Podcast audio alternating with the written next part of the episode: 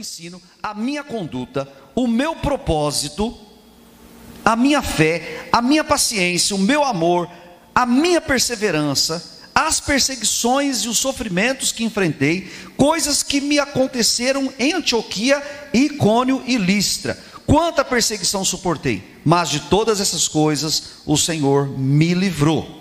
De fato, todos os que desejam viver piedosamente em Cristo Jesus serão perseguidos. Ok? Seria muito interessante nós fazermos o que? Nós pegarmos as, as, as marcas, que eu vou compartilhar aqui, as marcas da pós-modernidade. Né? Alguns dizem que já nem se, fa, nem se fala mais, nem se afirma pós-modernidade. Alguns estão usando o termo de ultra, né? uma coisa que está indo além da pós-modernidade.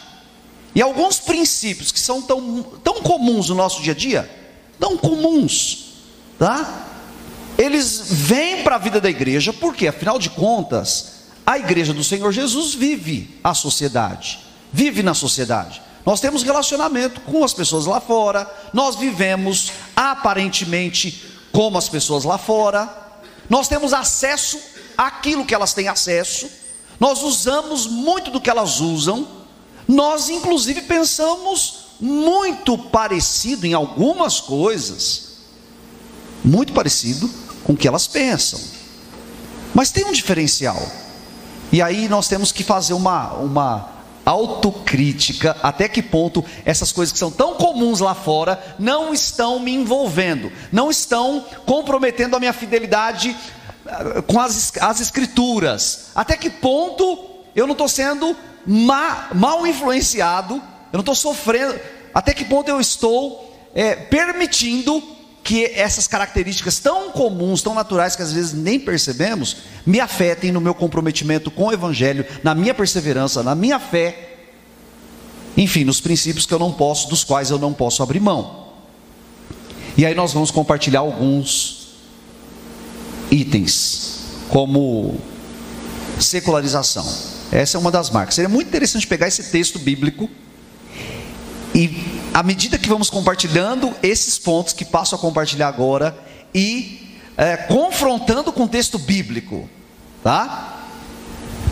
Uh, uma marca comum, uma marca comum, nossa, né? Nós vivemos, nós vivemos estou generalizando, nós vivemos uma tendência à secularização. Tá? A princípio, secularização é independência total de Deus. Tá? Isso aqui não tem nada a ver com Deus, isso aqui é tecnologia. Eu não preciso orar para dar certo. Tá? Não preciso orar, eu tenho que planejar bem. Eu tenho que deixar tudo organizadinho, tudo arrumadinho. Eu não preciso orar para Deus abençoar aquilo que eu posso fazer com as minhas próprias mãos. Existe um perigo de nós vivermos independentemente de Deus. Então, se eu não tive tempo de, de preparar devidamente uma pregação, aí eu vou lá e me ajoelho e falo: Senhor, tem misericórdia de mim. Preciso muito do Senhor hoje. Mas se está tudo preparadinho, né? Se deu tempo de meditar, se deu tempo de, enfim, eu estou né, cheio daquela palavra, então eu vou mais seguro. E aí eu vou mais seguro, acho que eu nem preciso orar tanto, acho que eu nem preciso pedir misericórdia. Nós sabemos que não é assim. Mas nós temos uma tendência de cairmos na secularização no nosso dia a dia, inclusive na vida da igreja. Se nós fazemos uma boa, uma boa propaganda, se nós trabalhamos em cima de métodos que normalmente não falham no mercado, então eu não preciso nem pedir a bênção de Deus, porque a coisa vai dar certo. Nós temos a tendência de nos secularizarmos sem percebermos. É muito interessante quando está tudo preparadinho, mas nós temos aquela aquele temor profundo lá no íntimo, Senhor. Tem misericórdia de mim mesmo assim. E, Senhor, pode ser tudo muito bonito, pode, e pode dar tudo muito certo, mas se o Senhor não usar a tua própria palavra para abençoar vidas, para edificar a igreja pelo poder do Espírito, só vai ser bonito. Então, esse temor ao Senhor nós precisamos cultivar, porque a tendência é a secularização. E aí, com a tendência, com a tendência à secularização, eu vou. Esse slide tem um propósito. Por quê? que eu pus uma aparente, né, uma igreja, entre aspas. Né? Nós sabemos que igreja somos nós, igreja é o corpo de Cristo, é a noiva dele, é a lavoura de Deus, é o povo dele, enfim, nós sabemos de tudo isso. Mas eu coloquei aquele slide ali, porque existe hoje, é muito comum, nós estamos o tempo todo é, encontrando gente é, que não está afim de igreja local. É muito comum. Isso acontece muito. Aliás, hoje mesmo, às 10 da manhã, eu estava com um casal que, por muita chateação, por muito desapontamento, prefere uh, servir ao Senhor em casa mesmo. Está difícil esse negócio de se relacionar lá com o povo na igreja.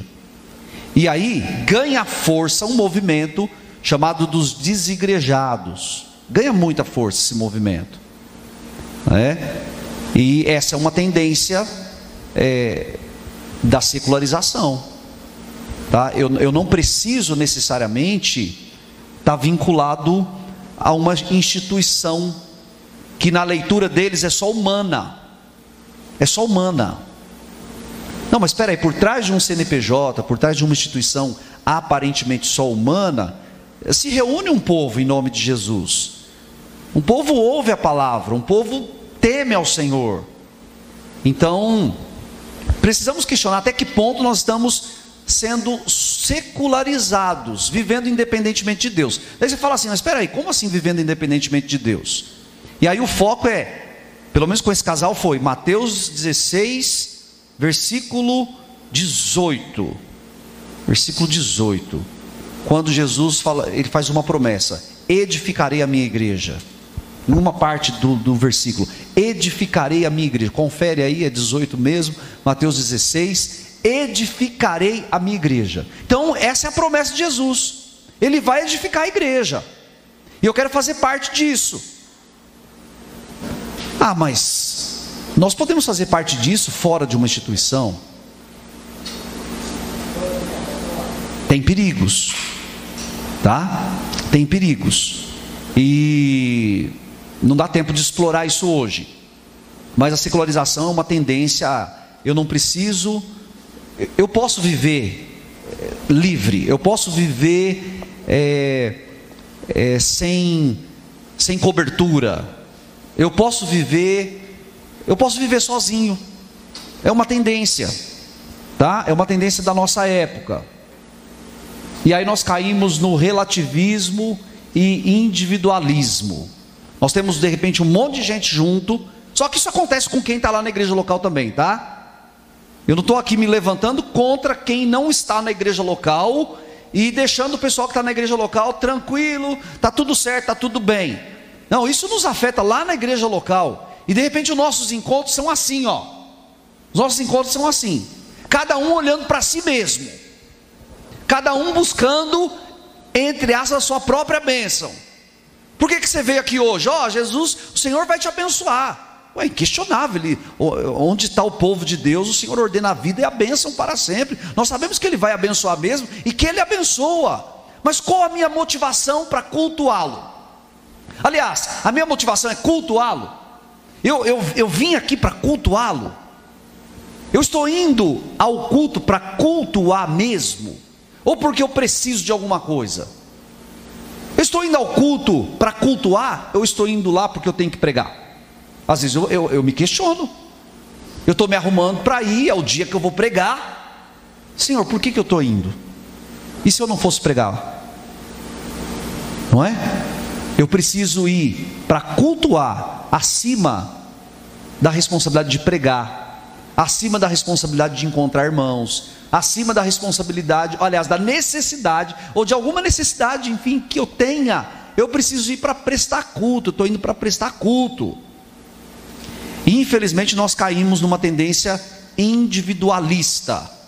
Eu vou porque eu preciso, eu vou porque eu preciso da bênção do Senhor, eu vou porque o Senhor precisa resolver algumas coisas minhas pessoais, é um perigo, é uma marca de nossa época. As pessoas vivem correndo muito para todo lado, todo mundo está muito ocupado, então faz seu corre, como dizem alguns, faz seu corre. Né? Eu estou no meu aqui, você faz o seu aí. É. Então nós vamos perdendo um pouquinho o sentido de corpo, nós caímos no individualismo. O problema de cairmos no individualismo é que automaticamente você cai no relativismo, porque cada cabeça é uma sentença, afinal, né? E aí dizem pelo menos, então eu tenho uma opinião, você tem outra. Então nós estamos juntos. Mas sabe de uma coisa? Eu não concordo com você. Ah, não tem problema. Nós podemos conviver? Ah, podemos conviver. Não é? é você fica com a sua opinião, eu fico com a minha, não tem problema, nós nos respeitamos. É, mas o que, que a Bíblia diz? Ah, a Bíblia diz isso. Ah, mas eu não entendo assim. Essa é só uma questão de interpretação, uma questão de, de cultura. E aí nós relativamos, relativizamos muito a Bíblia. A Bíblia já não é tão palavra de Deus assim. A Bíblia é o que eu acho que a palavra de Deus diz. Isso é um problema. Até que ponto eu me esforço para chegar naquilo que Deus diz e não naquilo que eu gostaria que Deus tivesse dito, né? Até que ponto? Perigo de, se eu sou individualista, o perigo de cair também no relativismo, tá? É uma tendência. E, no, e uma outra tendência, é, com isso, acredito que aconteça tudo ao mesmo tempo, é o hedonismo. Né? Eu, eu vou fazer aquilo que me dá prazer. É uma das marcas da nossa época, né? Eu vou fazer aquilo que me dá prazer. O que, que me dá prazer? Me dá prazer. Ah, me dá aquele, aquele pastor pregando, me dá prazer, eu vou ouvi-lo. Num encontro como esse aqui é muito normal, não tem problema. Né? De repente você não tem a semana toda, você escolhe um dia, eu vou lá ouvir alguém. Pode acontecer isso. Mas aí você está lá no seu dia a dia de igreja, e você fica sabendo que é aquele outro pastor que vai pregar, ou aquele outro irmão, e aí parece que a palavra de Deus não, não é tão interessante na boca dele, e aí eu me dou o luxo de não estou afim de ouvir. Não quero ouvir Deus através dele. Isso é um exemplo mínimo. Tá? Eu vou buscar.